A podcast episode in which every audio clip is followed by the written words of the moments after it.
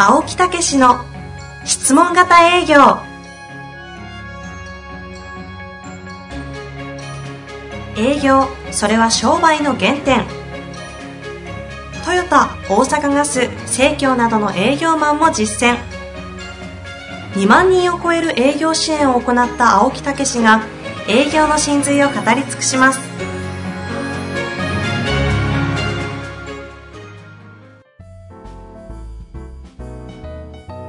こんにちは。ナビゲーターの遠藤和樹です。青木武の質問型営業。青木さん本日もよろしくお願いいたします、はい、よろしくお願いいたします、えー、今回も前回に続きまして、えー、ソニー生命のゲスト西村武夫さんにお越しいただいておりますので、後半戦引き続きよろしくお願いいたします。はい、よろしくお願いいたします。よろしくお願いいたします。青木さん、前回はどんな感じで終わったんですか？そうですね、西村さんがなぜね、えー、こういう保険の仕事に就いたかとかね、はい、えー、そういう中でどういうことをね、えー、やってこられたとか、うんうん、えー、いう中で、えー、質問ということ、が非常にお役に立つために重要だから、やっぱり原点はお役立ちっていうのがすごくお役に立つためにこの仕事へ入ったから、やっぱりそういう中でいろいろ経験したけども、やっぱり説得じゃなくて、やっぱりそういう質問ということでもっと引き出さないといけないって、うん、なんかそんなとこですね。はい、そうです。ね、それで、いろいろ探して探してうちへたどり着いていただいたと。はい、保険の世界に入って10年越しぐらいでやっと青木さんの質問の10年越しですかね。でもそれで最初本だけでも2、3割伸びたっていうことですけど、あの、まず聞きたいのは質問型営業塾へ入って、その後、なんか半年ぐらいですごい活躍されましたよね。はい。ええ、それはどれぐらい伸びたって言ってられました？まあ、前年比で言うと3倍。3倍か 300%? 300%ということは、なんか全然低かったんですか？いそれは。そんなこともないですよね。はい、3倍。えー、だからそこ、そこからずっと維持をされてて、それで今どん、なんかいろんな賞を取ってられますよね。どういうような形で、いろんな成果を上げてられますよね。はい。えー、まずこの MDRT。はい。ということですね。これトップ5%に入るっていうね。はいえー、まあ、それこそ一回マネージャーやってられて、ゼロからスタートして、またそこへ上り詰めたと。いうようなことですけど。でも西村さんのお話を聞くとね、はい。うん、それが終着点でなくて、それはもうやっていけるだろうみたいな。うん、さっき私が言って申し訳ないんですけど、どう、どうなんですか、その辺は。そうですね。あの、うん、この質問型営業を身につけたことによって、これは維持し続けることができるかなと。ああ、軽く言いますね。ねえ。うん。何が変わっちゃいましたか？前回もね、こうやっぱりもういろんなことが変わったって言いましたけど、そういう成績に対する、あの、恐怖とかそういうのはもうないですか？はい。あの、この仕事を継続していく上では、やっぱり一般的に営業担当者は、そういう不安は持ち続けるものだと思いますけれど、うん、とは言っても以前との大きな違いは何かというと、えー、営業に対する恐怖だとか、うんうん、あるいは不安だとか、いうものはなくなったかなと。うん、それはなぜ？えー、内なる自信っていうんですかね。いいこと言いますね。ういうはい。あのね、これは私が昔ね、セールスに習った、本当の自信ってそこなんですよね。うん。あの、成績とか何人お客さんがいるかじゃないんですよね。本当の自信というのは、やっぱり自分の中でこういうやり方でいけるっていうね、はい、自分の中の自信なんですよ。ええまあ根拠なき自信とは言いませんけど、うん、まあ言えばもうやり方、はい、うん、それから自分のやってる姿勢、はい、まあ、絶対いけるっていう、そんなとこですよね。そうです。うん、じゃあそういうことの結果をつかまれたということですけど、前回の続きで営業塾。そうです、ね。えー、まあその中でなかなかそのね、あの、プレゼンが合格しなかった。はい、どういう気持ちだったんですか？何度やってもですね、青木先生に OK をいただくことができないんです。確かあの時は、えっと、あるフレーズが言えなかったってお話を前回したんですよね。何でしたっけ？なぜお時間を取っていただいたんですか、はい、でそのフレーズが言えないっていうことは、何かしらのそのお客さんとの関係が、そうそうそうそう変わらなかったと。で、その営業塾を通して関係性が変わったんだよねっていう話でと、ちょうど終わったんそうですね。うん。それが言えないという原因にもなってるってね。うん、えー、それでどうしましたか？えー、実際に現場に出まして。いや、まあ一応。ちなみに営業塾2泊3日とおっしゃったじゃないですか。えー、その中では結局、言えるに至らないで終わったんですか？はい、結局のところですね、なかなかやっぱり言うことできずに、えー、終わり、最後、みんなで感想を言った時ですね、えー、号泣してしまいました、私。へえ、それはどんな涙だったんですか？えー、自分がいかに、あの、やってきたことが、えー、に対して、その、うまくいってなかったのか、とかですね、それから、うん、えー、やっぱりもっともっと成長できるはずなのに、うまく、みんなとは違ってうまくいかないということに対する部分で。そういうのありましたね。はい、そこに目の当たりにした、そんな自分に客観的に気づいてしまった。んですね。はい、まあまあ、ほんでもそれでも最後はね、まあそういう形で、もう、一応 OK ということで頑張ってくださいとい。うような形で、えー、卒業してた2泊3日をね、はい。うん、それで、えー、どういう活動をされるようになりました？かはい。えー、実際翌日からお客様にお会いをし、うん、その質問型営業というものを駆使して、えー、質問しようというふうに思ったんですけれども。いや、怖いですよね。はい、その状態で終わってるんで。はい。えー、そうするとですね、人間は質問しないといけないというふうに思うわけです。うんうん、そうすると質問しなくちゃいけないという恐怖に駆られた質問になるので、うん、会話になってないですよ。あでもここは皆さん、あの、一回はやってみたらくぐるでしょうね。はいお客様が答えたことに対して質問しなくちゃいけないっていうふうに思うので、先回りして先回りした質問をするんですけれど、うんうん、本当に純粋にお客様がお答えいただいたことに対する質問ではないので、うん、何かずれてくるんですね。ボタンの掛け違いのように。そうすると最初のうちは小さなズレなんですが、だんだんそのズレが大きくなっていって、何かこの会話になっていないということが最初のうちはしばらく続きました。はあ、それでどうしたんですか？で、お客様には当然お断りをされたりだとか、いうことがあり、もう何回も泣きの電話をしました。まあ、それと、あと、その、うちは2泊3日をやりましたもんね、はい、ちゃんと、あの、質問型のコンサルタントっていうのがつくんですよ。うんうんうん、えー、だから、あの、マンツーマンで、営業塾も全部そうですけど、あの、私とか、営業を教える以外に、別にセルフマネジメントっていう、ね、うんうん、マンツーマンでの、こう、マネジメント、自分をマネジメントする方を教えするっていうね。はい。まあ、それがうちの担当吉田でしたね。はい。うん、何度も吉田さんにお電話しました。うんまあ、実はここにも吉田さんがいらっしゃるんですけれども。えー、そうなんですね。あ、そうだったんですか。そういうことなんですよ。えー、それともう一つは家に帰って振り返りのノート。うまくいかなかったこと、言ったこと、必ずそれを書いて、何を、今回ただ何悪かったっていうだけじゃなくて、何が良くなかったのかって、次回は何をどういうふうにしたらいいのかということを毎日毎日あの当時書き続けました。そうすると、今日うまくいかなかったことが次回、ちょっとだけちょっとだけっていう形で良くなって良くなってって、そうするといろんな気づきが出てきて、えー、気づき。さっきのね、この間も出ましたけども。ね、えー、それによって、えー、どんどん方向が修正されていって、で、かつ、その質問するというのも、のだんだん自分の、まあ、身についてくるっていうんですかね。自然になってくるよという。うん。振り返り、振り返りと青木さんが散々ポッドキャストや書籍やら講演でもお話しされてますけど、こんな感じなんですね。そうですね。毎日毎日。もうとにかく毎日なんですよ、これはね。毎回毎回の面会がもう自分の改善の材料、自信をつける材料ですからね。えー、そういうことをやっていってどうなってきましたか？それをしましたら、あの、かなり自信がつくようになりました。どれぐらいで？えー、最初の半月は全くもって。半月ね。はい。まずは最初の半月は、会えば会うほど自信をなくしました。で、ある方にお会いをした時に、途中で、あ、いいや、もう、あの、もうそういうのを一旦こう一度置いといてっていう意味で、開き直ったんですよ。うんうんうん、開き直ったことによって、まあ、ごく普通の質問ができたところから、あ、もしかしたら質問型営業ってこういうことなのかなと。うんいう、なんかこう、きっかけみたいのが、なんとなく、えー、ひらめいたんですね。はあはあ、そこから普通に、あの、ただ何ごく普通に質問していったことによって、最終的にお客様ご自身が気づいていただいて、じゃあ、こういうことでということで、ね、お申し込みというか、保証お預かりをしたことがきっかけで、うんうん、そこからなんか当たり前のようにできるようになったっていう手はなんですけど。そこで西村さんが気づいたことは何だったんですか？そのお客さんとの関係の中で何か、あ、質問がないが何かに気づいたわけですよね。はい、それは何かというと、質問しなくちゃいけないんじゃなくて、うん、お客様がお答えいただいたことに対して、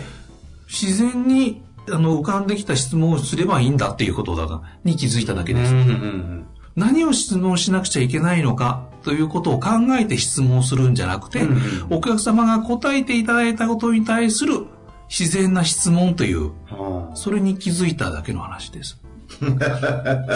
そこで、そこで笑うんですか？その、しめしめというその笑いが。いやいやいや、だからね、はい、あの、現状要求解決策とか、はい、あれってさ、あの、私がやったことを論理立てたらああなってたっていうことなんですよ。うんうんうんだからいつも言うんですけど、自然に共感して相手の話聞いてたら、まず現状聞いたら次どうしたいかって聞くでしょって言うんやけど、それがね、みんなやっぱりね、聞こえてないのか、こうせなあかんって思っちゃうんですね。うん。ええー、だからもうそれはまあ、ある意味ではしょうがないとこなんですけどね。うん。だから、今の話なんか全くそういうことで、うん。結果としてそうなってたでしょ？はい、結果としてそうなってました。はい。うん。だからそこで初めて逆転になるんですよね。だから逆転になってないんですよ。自分の頭の中になってないんですよ。ええ、で、こうせなあかん、こうせなあかん。つまり自分の考えを持ちながら、言葉だけこうせなあかん、こうせなあかんと。なるほど。ええ、ちなみに、相手の質問が来たものに対して自然と質問がするっていうのは、その自然とする質問ってどんな感じなんですか？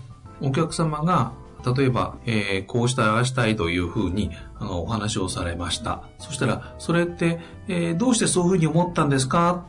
って聞けばいいんです。うん、そうすると、いや、実は、それはこうこうこういうことだから、うんうん、僕はそういうふうに思ったって。だから深く聞くってことですね。理由を聞く。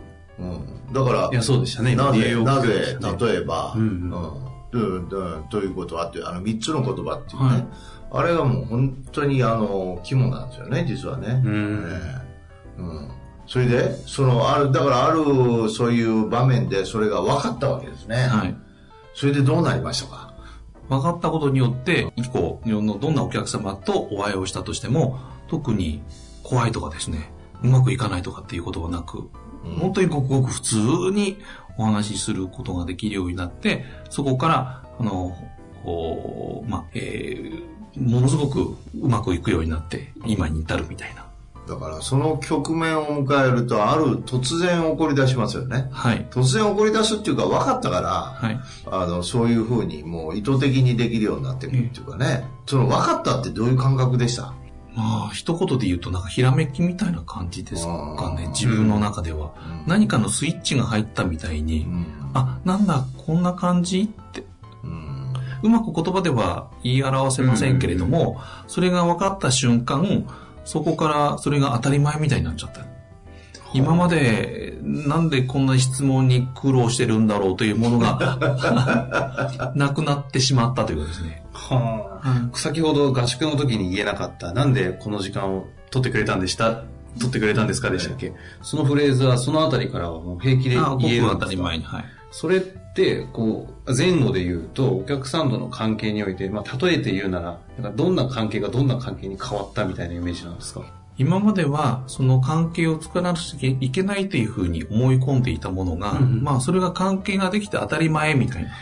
ああ。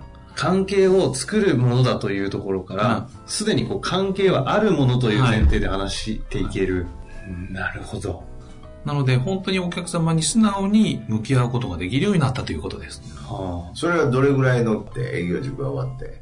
それが本当に気づいたのは、やっぱり2、3ヶ月後にはなりますかね。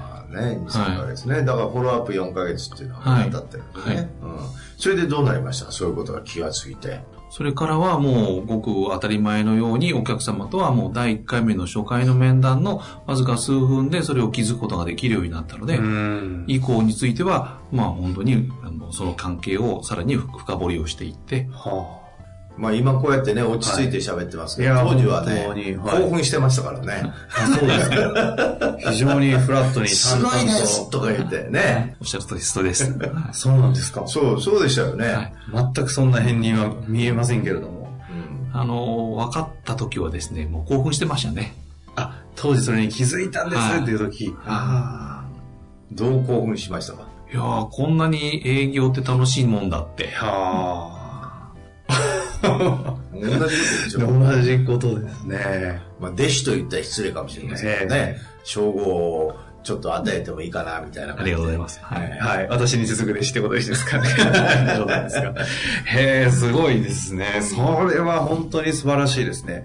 で、そんな中で、まあ、本当にそういう質問型営業によって説得型営業と言ってもいいかなところが、うんはい、質問型営業の本質に気づいて、こう、どんな感じで切り替わったかっていうすごいこう、なんですか、ナイーブなとこを見れたんで、すごい参考になったと思うんですけど、それは過去の話で、今はもう完全に、そうそう、だからそ西村さん式と言ってもいいほどの。ずっとそこからもう悩むことないですよね、結構。はい。私も42で気がついて、これ18年。ね。もう、もう営業について悩まないよね。営業について悩むというか、ますます洗練されていくっていうか、いろんなことが分かり出して、自分のフィルターでこうね、自分なりのものになるってだから私は、やっぱりみんなね、1年とか、あの、アウトね、ブリンアウト、やっぱりもう自分の中に浸透して、自分なりの、その業界とかいろんなところでのものにしてくれてるんですね。で、そういうところをなんか聞きたい、ね、そうですよね、うん、聞きたいなと思っていてですね、うん、質問型営業っていうのは本当に原理原則のコミュニケーションのこう原点みたいな感じなので、いろんな方々がこう、うまくいっているんですけども、結構共通で出てくるのが、現状欲求解決策とかに行く前の段階でお客さんとの関係、うん、その現状を聞き出す許可を与えてもらう関係性のところにどうやって行き着くかっていうところがなかなか入り込めないっていう話があるんですけど、はいそこをものすごいテクニックがあったり、ノウハウがあるので、ちょっとぜひそのシェアしてほしい、まあ、だから掴んで2年ぐらい経ちますよね。はい。ね、そこからもう、どんどん進化してるっていうことですからね。うん、えー、どうぞ。はい。うん。やはり一番最初今ですね、ちょっとあの収録中にですね、あの、青木さんが一度ゲストで出られた、あの、石原明さん。そうね。さ石原さん。今ちょっと顔がにょこっと出てきて、全員3人緊張してしまったというね、びっくりだったんですけど。読まなくていいです今、そんな、あの、間だったんですが、読まなくていいです。危ないので。やめましょう。今一瞬顔出されて、ちょっと変な間でしたが、改めて、その、お客さんのまず現状とかを聞き出す質問させてもらうための関係づくりのところで、なんかこう、皆さん、リスナーの方にぜひアドバイスできるもあったら、教えていただきたいなと思ってまして。はい。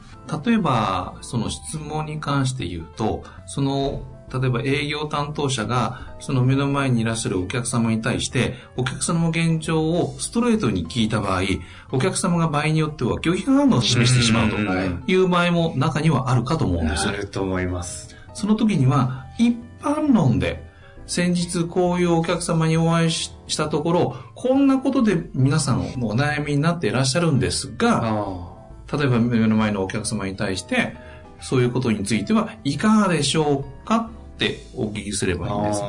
いい話ですね。一般論でっていうね。第三者というものを置くわけですね。はい。そうすると、えー、質問されたお客様は、えー、自分のこととして考えるんではなく、うん、一般的には皆さんどうやって考えてるんだろうということなので、えー、その拒絶反応という部分についても、まあ、門を開いていただいて、お話をしていただけると。なるほど。他にもいろいろあったりするんですけども、はい。それが今一つね。今一つ。一般論なかなか現状で入ってこないですよね。はいえー、特に保険とかそういう割とこう見えないものっていうのはあのそういうところありますよね。突然言われても困っちゃうとか、ね、今保険入ってますかっていきなり聞くのにはちょっと。そうそうそうそうう。んってなるじゃないですか。だから保険というより私は保証とか、はい、うん、そういうことでしょうけど、うんうん、それでも一般的にこういうことって皆さんやってられるみたいですけど、うん、どう思われますかとかね、うん、いうふうにやるとやりやすいですよね。はい、はい、それから。それから。私が聞いたのはですね、うん、えー、武器にサプライズってやり方があるんですよ。えー、どういうことですか？はい。まあ、例えば一般的にですね、えー、まあ、ソフトバンクのお父さんとしましょうか。うん、目の前にいらっしゃるのは犬、犬ですか？犬ですね。CM の。はい、CM の犬。えー、世の中では白だと皆さん思ってらっしゃいますよね。白ですよね。はい。えー、例えば仮に、これが本当は黒だったとした場合、みんな白だと思い込んでいるので、いや、実は、あれはあの CG で、本当は黒なのを白にしてるんですよとしたとしましょう。本当は黒だったとします。そうすると、お客様自身は、えー、最初の定義で、えー、固定概念のように白だと思い込んでますから、うんうん、え、マジと。本当は黒だったのというふうに思っていただくことによって、それでもお客様って驚きをとともに門を開けてくれるということもあるわけです。うん。うん。それがトークとしてはどういうことになりますか？今みたいな感じじゃないですか？いや、知って、知ってますか？みたいな話ではなくて。あの、要は、その固定概念を作ったことによって、お客様に固定概念を同意していただいて、うん、それを、ね、根底からひっくり返す。だから、例えば、保険って皆さんこういうふうに思われてますと。えー、それ、これは、実は一般的に皆さんそう思われてるんですけど、実は本当の意味はこうなんですよねって、こういうことですか？そうですね。おっしゃる通りだと思います。ね。うん。だからそれも一般論みたいな。はい、一般論が固定観念って多いですよね。うん。ね、確かにそれも一般論をあえて覆すか、うん、そうそうそう、うん、そういうふうに。まあこれは家庭法とか今言う、第三者法とかね、うん、いうようなことですよね、うん。ね、でもその後に質問を入れるっていうのがね、はい、普通やったらこういうふうに思われてるんで実はこういうことなそれを説明しますとかね、こういうふうになっちゃうんですけどどう思われますかってここが優しいですよ。なるほど。ね、えー、特に質問においてはいかがでしょうかということをお聞きすると、えー、大抵の方、日本人の方はですね、しっかりとお答えいただくことが多いんです。うん、いかがでしょうか。あの、営業、これをお聞きになられている方、営業の方すごく多いと思うんですが、そ、ね、の、え、いかがでしょうかっていうのは、すごく漠然とした質問なんですけれども、うん、それを聞かれたお客様は、それに対して答えようとする、うん、とっても変わった言葉なので、うん、えー、これをあの、活用していただくのも一つなのかなと思います。まあ、どう感じられますか？とか、はい、どう思われますか、うん、ということですね、うん、うん、そういうことも包括してってことですね。はい。まあ、だからこうやってね、やっぱりより、あのー、そういうことのお話が、こうできるようになるから、実はそのアプローチの、もっとその手前のアプローチについても、よりやりやすく考えるようになる。とこういうことになるんですよね、うん。ええ、だからどんどんどんどんそれがオリジナルになっていって自分流のものになってくるっていうね、ええ、まあほんでもねよかったですね、西村さんね。はい。いやー、本当にもう、その、さっき言ったように、あの、いやー、もう分かりましたとか、そうやって飛び跳ねてね、こうやってる頃が、うん、本当に俺よかったなと、あんだけ泣いてたからね。あけど、私気づいたんですけど、うん、質問型営業をやってみて、本当に理解をしてうまくいきましたって言って、それが馴染んだ方って、うん、営業マンとしてというか、人としてなんかこう、イメージで言うと静かですよね。そうですよ。全然興奮して喋ったりしないですし。すいませんね。いや、そういえば青木さんだけ違います。けど青木さんも実際結構静かじゃないですか。そうなんですよ。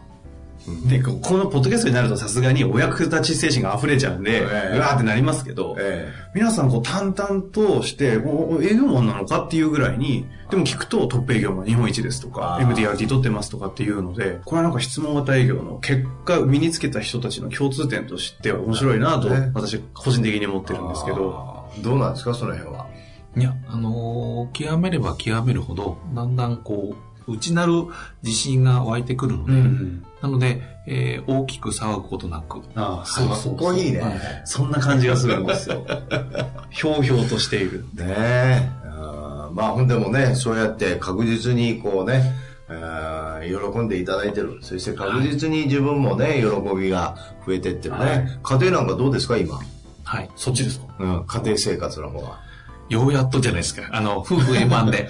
ようやっと。それはでも質問型営業が関係あるかどうかわからない。いや、やっぱりね、説明型営業の時はね、はい、嫁さん説得してますよ。あ、おっしゃる通り、うん、実際本当に、はい、まあ、青木さんに合わせる必要ないんですよ。いや、あの、会話がですね、以前はどちらかというと、こう、一方的に話をすることが多かったんですけれど、今はかみさんの話をに耳を本当に傾けるという。うんことができるようになったので、そうそうはい、夫婦とっても円満になってます。そうなんですよ。子供との関係とかね、はい、もう全然良くなりますよ。はい。うん。質問型営業は家庭を救う。そうそうそうね。いや、本当、本当ですか？いや、本当です、本当です。あの、例えばうちの息子今、今度高校2年生になりますけれど、はい、えー、ちょうど通っていた頃は、えー、ちょうど中学生だったわけです。うん、思春期のすごくこう、うん、もう、親父とはこう、反抗してるような状況だったんですが、えー、その質問型営業を、あの、使って会話をするようになったらですね、なんだかんだやっぱり話をしてくれるようになったので、うん、そういう点も含めると、ね、講師ともにへえ。まあ、ううちであの今質問型コミュニケーション協会っていうね、はい、うん一般社団法人を作ったんですよ、はい、だからそういう家庭とかそういうところにも広げていこうって。だからお子さんとかそういう人たちもねもうちょっと意識が大学生とかね、そういう人たちも出てきていただくといいかもしれませんね、はい、なるほど、え。ー、面白いですね。ね。ちなみにあのせっかくですので西村さんの方から今日聞いてくださっているそのリスナーの方々にこう質問型営業を取り組んでたり一生懸命ご努力されてる方に何かこう、ね、アドバイスというかなんかこうメッセージを、もしあれば。はいそうしましたら、あの、お話をさせていただくとしましたらですね、本当にこれを信じて、自分の身になるように、徹底的にやっていただくと、人生変わります。本当に変わりますから。で、また営業というもの自体に対して、恐怖というものが一切なくなるので、うん、ぜひとも皆さん、質問型営業を身につけていただきたいなというふうに、切に思います。ありがとうございます。これ、すごい、僕が泣きそうでしたが、すごいですね。すごいね。すごいですね。その質問型営業の、うん、なんていうと、この威力というか価値。うん。ひょうひょうと開発されたのかもしれません。まあ、そんなことないですよね。うん、血と汗と涙と。ね。感じますよね、それ。ねいかがですか、そんな感想も。いや、直接聞いたのいやいや、もう、あの、西村さんはいろいろね、はい、あの、お聞きしてますからね。だからこそまた来ていただいて。あそうなんですね、はい。もう全国にそういう方たくさんいらっしゃるんで、んまたそういう、我こそはなんていう人は、声を上げて来ていただきたいですね。今、ね、直接言えばいいじゃないですか。わざわざポッドキャストとして言わなくても。えー、いやいや、その、ポッドキャストだけで。うん、ポッドキャストを聞いてられる方、はいはい、そこにいる営業塾の方ね。あ、うん、いいですね。こういう体験を積んでるんだっていうね。あの、せっかくだったらゲストとして俺を出せと。そうそうそうそうそう。いうこと。ぜひ、ね、面白いですね。ええー、ぜひ。どさくさに紛れて自分のなんか商品営業しても、まあ怒りませんから。いや、それは結果として、そういうのも出てきたら全然 OK ですからね。ええー、まあそういうことで、はい、えー、2回にわたってお話聞かせていただきましたね。はい、西村武雄さんにお越しいただきましたが、えー、どうですか？こう、出た感想は？とっても緊張してます。あ、そう、全然見えない、全然見えないですよね。よっぽどこちらの方が、こう、ドキドキしながらやってましたけど。まあ、私はないですけどね。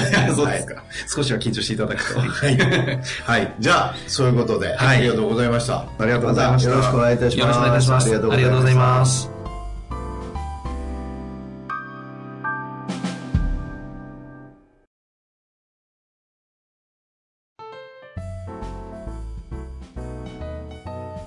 遠藤和樹です。番組では青木武への質問をお待ちしております。ウェブサイト質問型営業のホームページの右サイドにあるポッドキャストのバナーからアクセスいただきお申し込みください。ホームページは質問型営業で検索するか URL www.s-mbc.jp でご覧いただけます。それではまた次回お会いしましょう。